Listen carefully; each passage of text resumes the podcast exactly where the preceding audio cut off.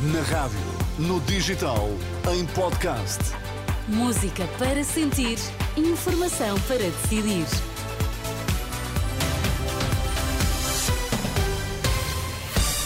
Começa agora o Jornal do Meio Dia. Primeiro, as notícias em destaque. Boa tarde. Trabalhadores dos bares da CP suspendem greve depois de garantia de 10% de aumentos salariais.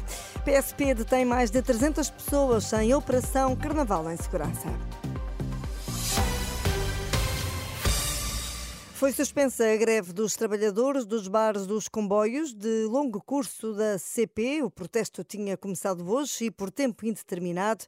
Uma paralisação que seria uh, abrangendo todas uh, os, as ligações ferroviárias, mas uh, foi suspensa depois dos representantes sindicais terem chegado a acordo com a New Rail para aumentos salariais de 10%.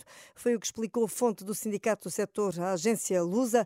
Está assim suspensa esta greve que abrangia os bares dos comboios de longo curso da CP. Um homem foi baleado mortalmente na via pública na última madrugada em Oeiras. A vítima ainda foi assistida, mas morreu no local. O homem foi alvejado por vários disparos a partir de um veículo. São informações confirmadas à Renascença pelo subintendente Sérgio Soares, da PSP.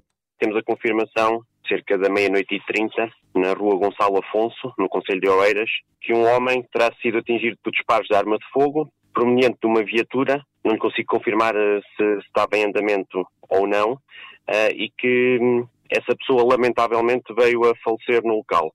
Ninguém foi detido até o momento, portanto? Eh, daquilo que nós temos conhecimento por parte da Polícia de Segurança Pública, não. Os esclarecimentos do subintendente Sérgio Soares, da PSP, ouvido pelo jornalista Pedro Mesquita, que adiantou ainda que o caso está agora entregue à Polícia Judiciária. A PSP deteve mais de 300 pessoas no âmbito da Operação Carnaval em Segurança. De acordo com o comunicado das autoridades, mais de 60 detenções foram por crimes rodoviários e quase 40 por tráfico de estupefacientes. A Operação Carnaval em Segurança decorreu entre 5 a 9 de fevereiro em todo o país. Perante a emergência hídrica que se vive no Algarve, a Organização Ambientalista Zero considera inaceitável o projeto de expansão do campo de golfe de Monterrey. Os ambientalistas dizem que o projeto não faz sentido numa altura em que a Agência Portuguesa do Ambiente já reconheceu dificuldades na gestão da água até para consumo humano. O serviço de televisão digital terrestre pode ser melhorado para ser uma verdadeira alternativa. A visão é da nova presidente da ANACOM, a Autoridade Nacional de Comunicações. Na primeira entrevista, desde que tomou posse, Sandra Maximiano disse ao programa da Renascença Dúvidas Públicas que a TDT pode ter um papel diferente do que tem tido e ser um complemento com outras ofertas do mercado. Uma ideia para ouvir na entrevista conduzida pelos jornalistas Arsénio Reis e Sandra Afonso, para ouvir a seguir a este noticiário.